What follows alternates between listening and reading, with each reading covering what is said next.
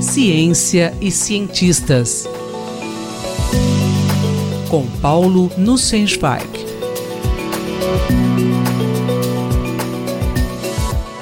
Professor, o que John Archibald Wheeler tem a ver com os buracos negros? Caro Júlio, caras e caros ouvintes. Há cerca de duas semanas, um feito científico gerou manchetes de primeira página em jornais do mundo inteiro. A primeira imagem reconstruída de um buraco negro. Esses objetos astrofísicos capturam nossa imaginação e geram grande curiosidade.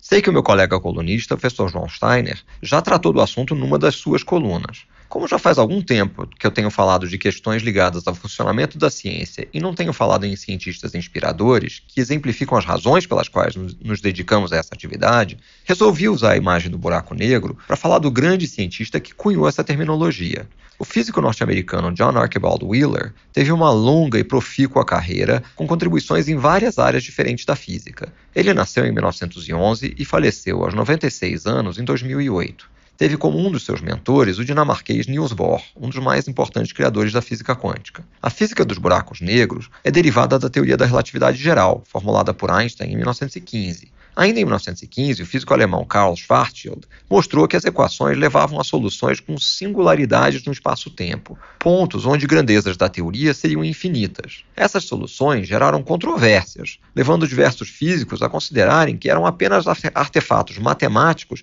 que não poderiam ocorrer na natureza. Após o grande sucesso obtido com as observações de desvios gravitacionais da luz no eclipse solar de 1919, a relatividade geral enfrentou um certo ostracismo progressivo, pois não havia previsões de efeitos a serem experimentalmente testados. A teoria tinha se tornado mais um ramo da matemática do que da física. No início dos anos 1950, o professor da Universidade de Princeton, John Wheeler, resolveu se dedicar ao assunto e, juntamente com vários de seus estudantes, começou a formular questões que poderiam ser respondidas com a teoria. Wheeler acreditava que a curvatura do espaço-tempo prevista pela relatividade geral devia ser fundamental para descobrir os mistérios da matéria e do universo astrofísico. Ele também achava que a relatividade era importante demais para ser deixada apenas a cargo de matemáticos. Wheeler e seu grupo tiveram um papel fundamental de rejuvenescer a relatividade geral, fomentando a realização de conferências que agregaram números cada vez maiores de pesquisadores. Inicialmente cético em relação à existência de singularidade do espaço-tempo na natureza, como afirmou em disputa pública com o célebre físico Robert Oppenheimer, Wheeler teve a grandeza de reconhecer posteriormente que estava errado, quando previsões de efeitos físicos começaram a se popularizar. Foi numa conferência em 1968 que, respondendo a uma sugestão anônima da plateia, Wheeler usou o termo buraco negro para descrever essas singularidades. Depois disso, o termo se popularizou. Que características de Wheeler o faziam tão inspirador? Além de ter sido um grande cientista, Wheeler foi um excepcional mentor. Ele desenvolveu uma abordagem da física que chamava de conservativismo radical era importante aderir às leis bem estabelecidas da física, portanto ser conservador, mas explorar suas consequências nas situações mais extremas, ser radical, em que novas ideias poderiam emergir. Essa atitude levou à revitalização do interesse em relatividade geral entre os anos 1950 e meados dos anos 1970, quando ele se aposentou compulsoriamente de Princeton.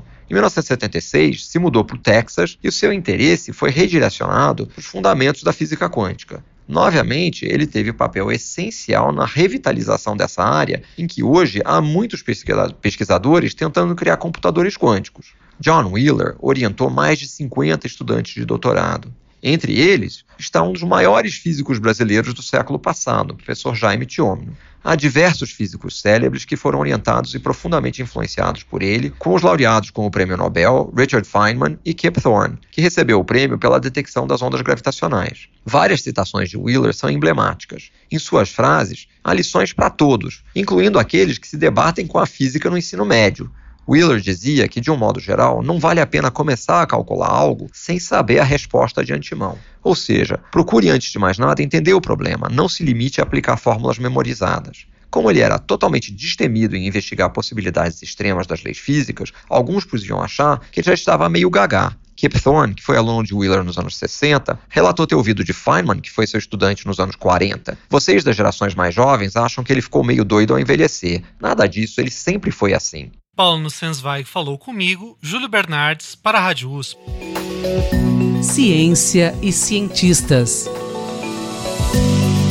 Com Paulo Nussensweig.